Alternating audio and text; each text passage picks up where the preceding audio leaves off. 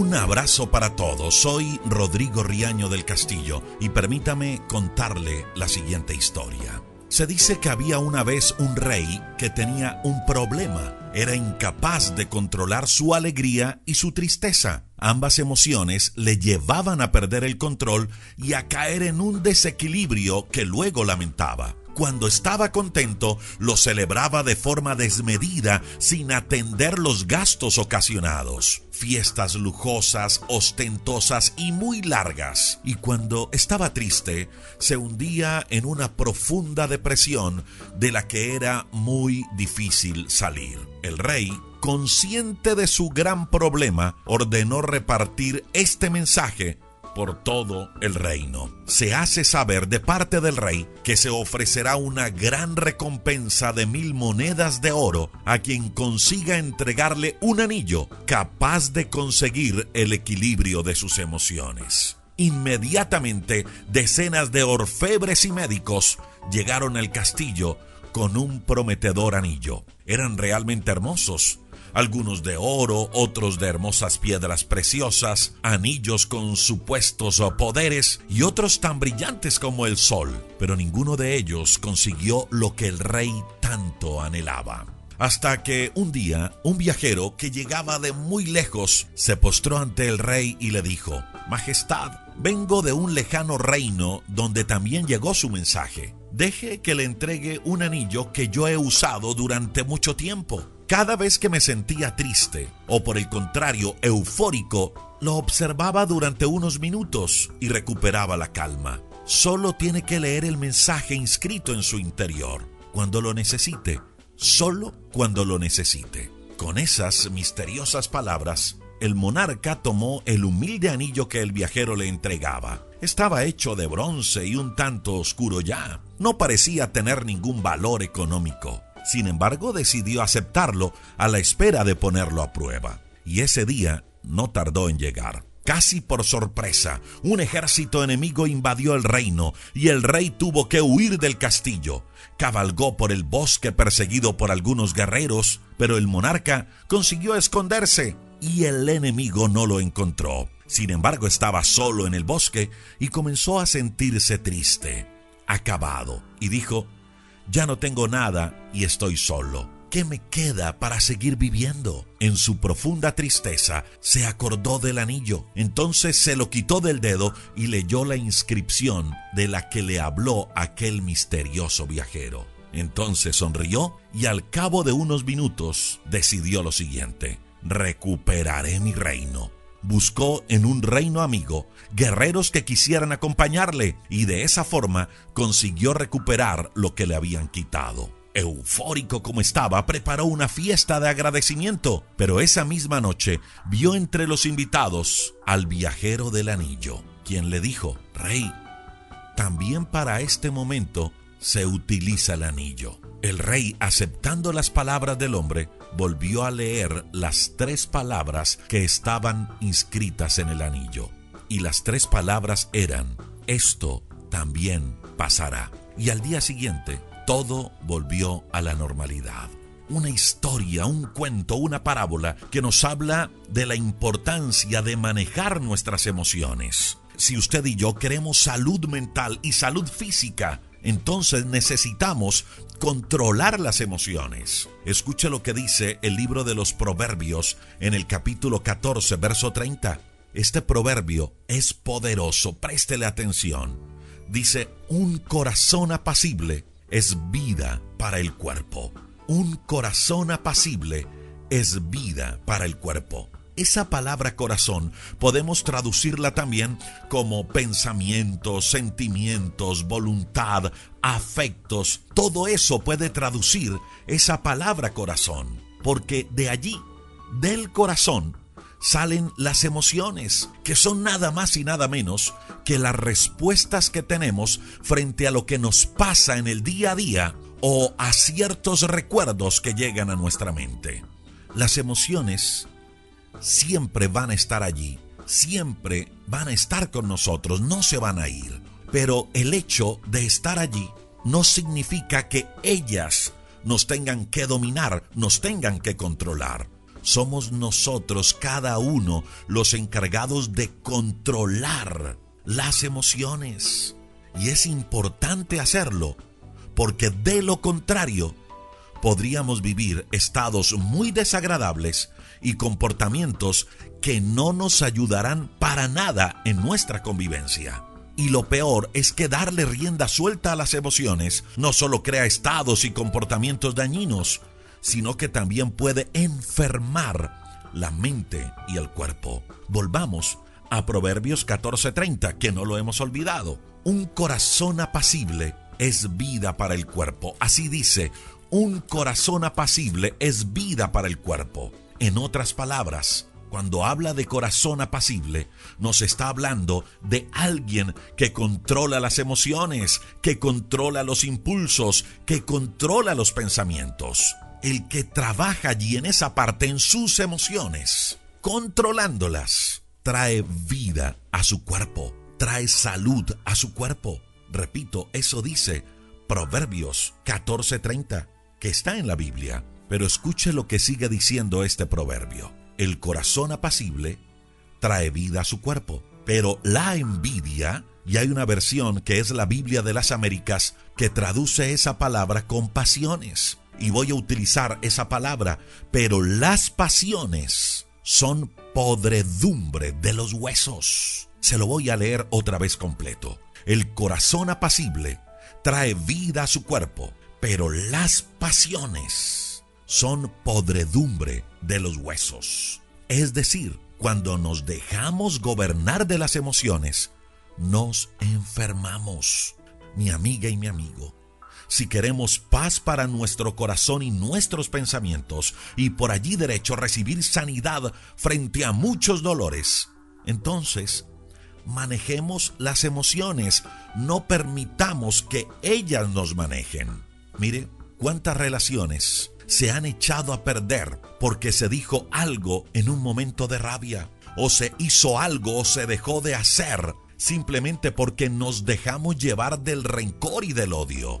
¿O cuántos han dejado ir buenas oportunidades por no controlar sus emociones? Y después, cuando reaccionan, es demasiado tarde. Ahora, no solo estamos hablando del pasado, ¿cuántas oportunidades se siguen perdiendo hoy en día por nuestro mal carácter o porque seguimos hundidos en la tristeza? Repito, todo porque las emociones son las que gobiernan.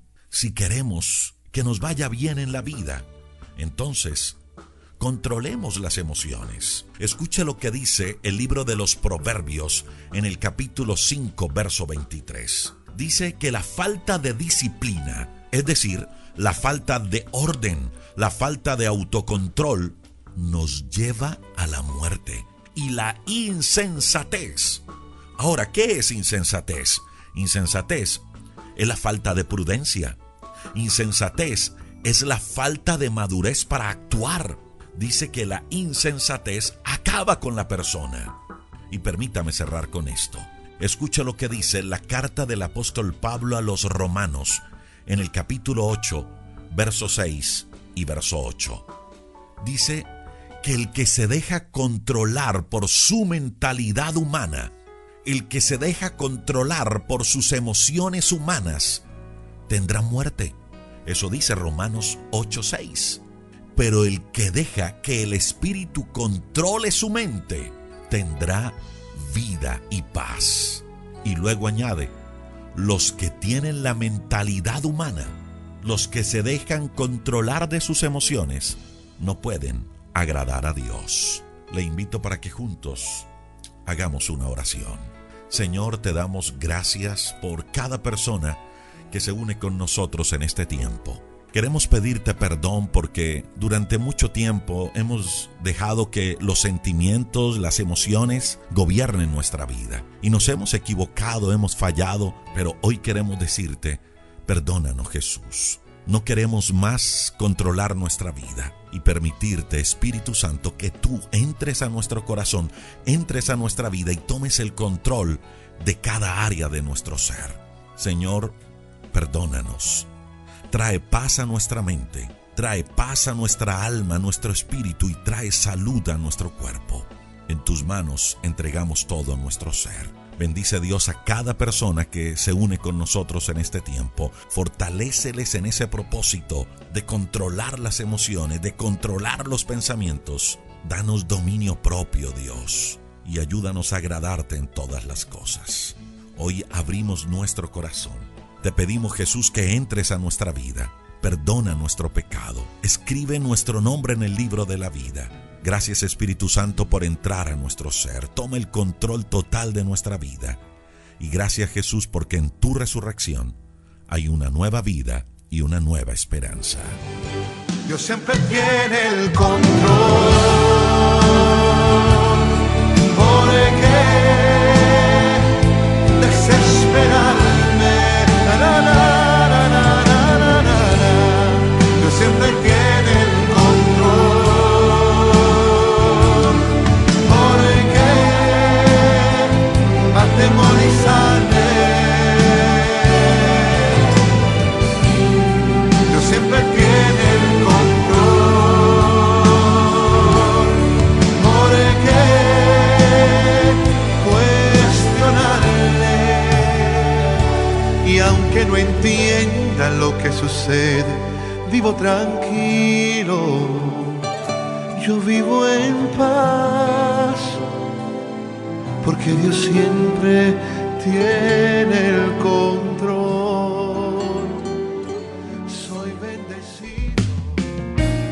Recuerde, mi amiga y mi amigo, el libro Diario de un Vencedor ya está disponible a través de Amazon.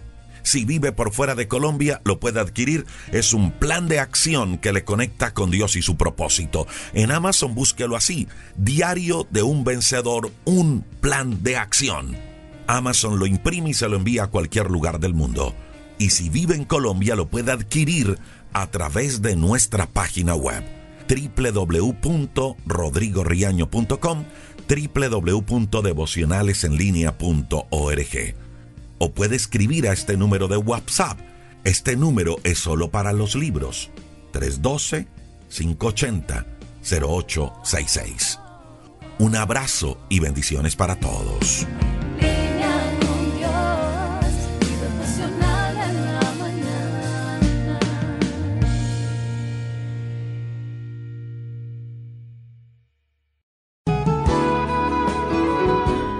Si su alma está afligida, hoy crea que Dios la restaura. Si su corazón está roto, crea que Dios lo sana. Si se encuentra débil, crea que Dios le restaura, que Dios le da nuevas fuerzas. Mire, el Salmo capítulo 23, verso 3, nos da una promesa hermosa y permítame, se la comparto y además hacerle la invitación para que hoy hagamos nuestra esta promesa de Dios para nuestra vida. Y dice que Dios, nuestro buen pastor, confortará nuestra alma. Eso dice el Salmo 23.3, que Dios confortará nuestra alma. Y escuche lo que significa la palabra confortar. Significa dar nuevas fuerzas devolver la vitalidad, significa renovar. Y quiero que se imagine por algún momento ese mueble que en algún momento tenía en casa, en un rincón, en el cuarto de las cosas viejas. Ese mueble roto, ese mueble viejo y olvidado. Y digámoslo así, ese mueble feo, pero que de un momento a otro usted lo empezó a mirar con otros ojos empezó a mirarlo diferente, renovado, cambiado, y decidió mandarlo al carpintero. Y el carpintero lo toma en sus manos, lo resana, lo pule, lo pinta, le cambia la tela y lo deja completamente diferente. Como para mostrarlo, como para lucirlo. Pues mire, algo mejor que eso es lo que Dios quiere hacer en usted, en mí, en cada uno de nosotros. Dios nos quiere restaurar. Dios le quiere devolver las fuerzas. Dios le quiere devolver la vitalidad. Dios quiere sanar su corazón. Dios quiere devolverle el gozo, el ánimo, la fe, el gozo que ha perdido. Puede que usted hoy se esté sintiendo como ese mueble viejo, inservible, poco valorado, roto, maltratado. Puede que se esté sintiendo así por la situación que le ha tocado enfrentar. Pero hoy quiero que sepa esto, que el Padre bueno, que el buen pastor no lo desecha, no le abandona, que el buen pastor lo mira con ojos de misericordia, que el buen pastor no lo mira así como está, roto, inservible, que Él lo mira completamente renovado, que Él lo mira completamente transformado. Y por eso Él, en su buen amor, le toma, le sana, le restaura y le devuelve el gozo, las fuerzas. En otras palabras, le reconforta, como dice el Salmo 23.3, que Jehová, nuestro buen pastor, nos reconforta. Y quiero invitarle para que hoy decidamos mirar a Dios de esa manera si está escuchando el devocional en la noche antes de dormir y hoy ha tenido un día difícil de problemas, de dificultades, donde le hablaron mal, donde siente su corazón hecho pedazos, pues no se acueste masticando ese sentimiento, no se acueste meditando en esos pensamientos. Más bien acuéstese mirando al Dios que lo reconforta que le sana, que le hace diferente, que le devuelve la fuerza. Así podemos acostarnos y dormir tranquilos. Y si está escuchando este devocional en la mañana, pues viva el día de esa manera, no con los problemas de ayer, no con la situación del pasado, sino mirando hoy, durante todo el día, al Dios que nos devuelve la vitalidad, al Dios que nos devuelve la fuerza, Así que, si se siente desanimado, por favor, no se aleje de Dios, al contrario, acérquese a Él y pídale que esa promesa del Salmo 23.3 se haga realidad en su vida. Pero, escuche esto, esa promesa se hará realidad solo si usted y yo decidimos buscar a Dios, si le pedimos su bendición, si vamos de la mano con Él, si hacemos de Él nuestro pastor. Escuche esto tan interesante acerca del origen de la palabra confortar. Escuche esto. La palabra confortar, esa palabra que está en el Salmo 23.3, es una palabra que viene del latín confortare, y a su vez esa palabra está compuesta por otras dos. La primera palabra con, que significa una persona que está acompañada por otra. Y la segunda palabra es fortare o forte, que significa fuerte. Esas son las dos palabras que componen confortar, con, estar al lado de, y fortare, fortalecido. Entonces, al darnos cuenta del origen de la palabra confortar, podemos decir literalmente que su significado es ser fortalecido por estar con. Eso significa confortar, ser fortalecido por estar con, confortar. Entonces, mi amiga y mi amigo, según esto, solo usted y yo somos confortados cuando estamos al lado de Dios no apartados, sino al lado de Dios. Mire, mientras estemos al lado de nuestro Dios, seremos confortados, animados, levantados, renovados, fortalecidos. Pero cuando estamos al lado de, cuando estamos con, pero cuando nos apartamos de su lado, entonces vienen las consecuencias. ¿Y cuáles son? Que cuando llegan los problemas, perdemos la paz, perdemos la tranquilidad, perdemos el gozo, dejamos de escuchar su voz, esa voz que nos anima, y cuando menos nos damos cuenta, esa distancia que hemos creado entre Dios y nosotros hace que nuestra vida se llene de angustia, hace que nuestra vida se llene de temor, de incertidumbre. ¿Y todo por qué? Porque no estamos con. Pero cuando estamos con, cuando regresamos a Él, entonces Dios me regresa el gozo, me regresa la paz, me regresa la seguridad, me regresa las fuerzas.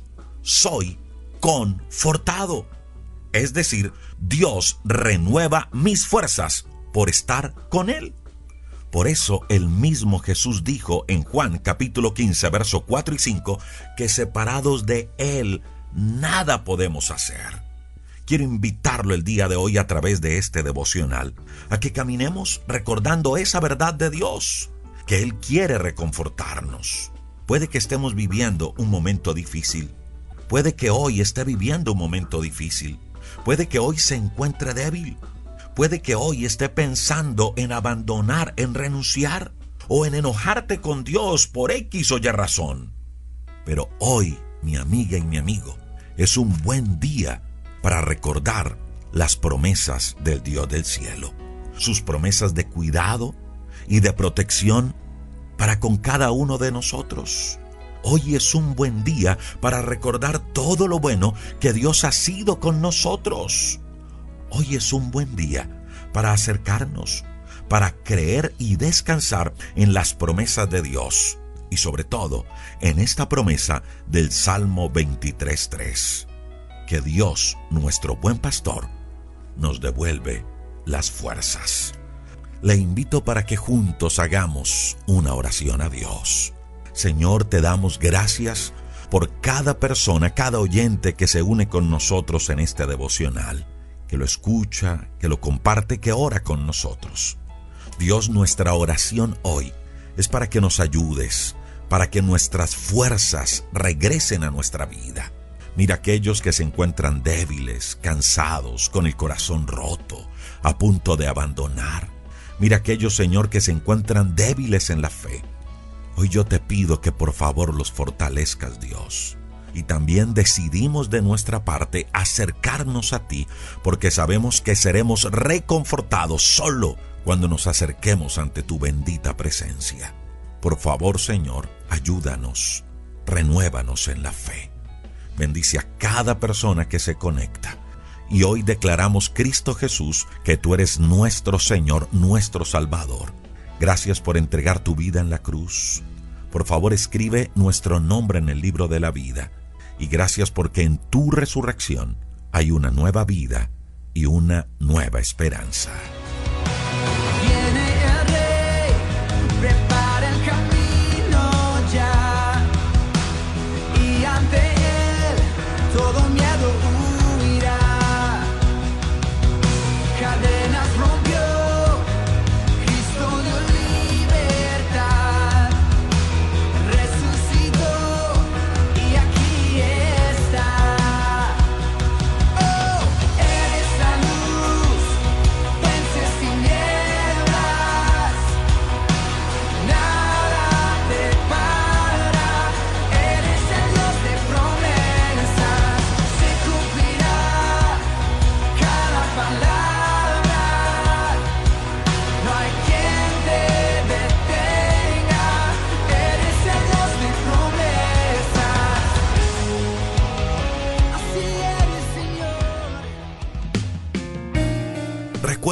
Mi amiga y mi amigo, el libro Diario de un Vencedor ya está disponible a través de Amazon.